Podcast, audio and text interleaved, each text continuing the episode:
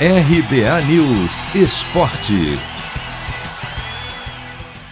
Fluminense vence o Cerro Portenho por 1 a 0 no Maracanã, gol de Fred, e garante vaga nas quartas de final da Libertadores. O adversário será o Barcelona de Guayaquil, com o jogo de ida marcado para a semana que vem, no Rio de Janeiro.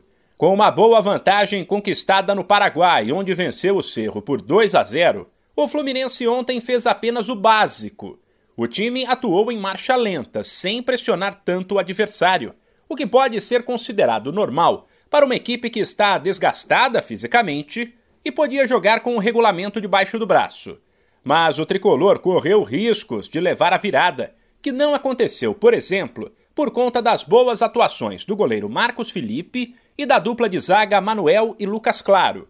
Depois, o atacante Fred prometeu que o time vai evoluir mas lembrou que disputar três competições ao mesmo tempo não é fácil. Principalmente esse perfil que nós criamos aqui já há quase dois anos. Quando a gente não está bem tecnicamente, a gente vai na raça, a gente vai na garra, na entrega e o que é o que está acontecendo. Nós estamos aí a três competições muito fortes, né? Copa do Brasil nas quartas, classificamos hoje para a semifinal.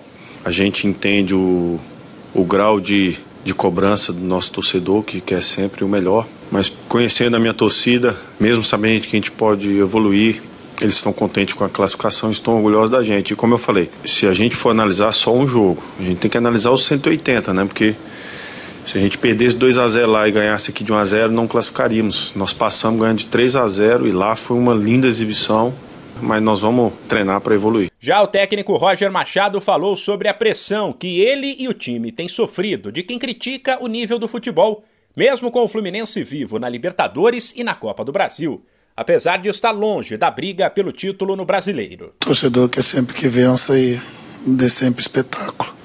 Tá no seu, tá no seu direito.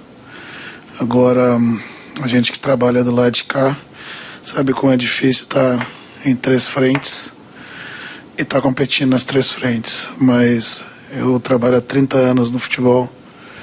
A avaliação definitiva do jogador de futebol é depois que ele para. E a avaliação definitiva do treinador de futebol é depois que ele morre. É, porque ao longo da trajetória, né, hora a gente vai ser competente, hora vai ser incompetente de acordo com os resultados. Não tem nada de errado, só faz parte do, de como as coisas funcionam no nosso meio. Antes do duelo com o Barcelona, o Fluminense visita o América domingo pelo Campeonato Brasileiro.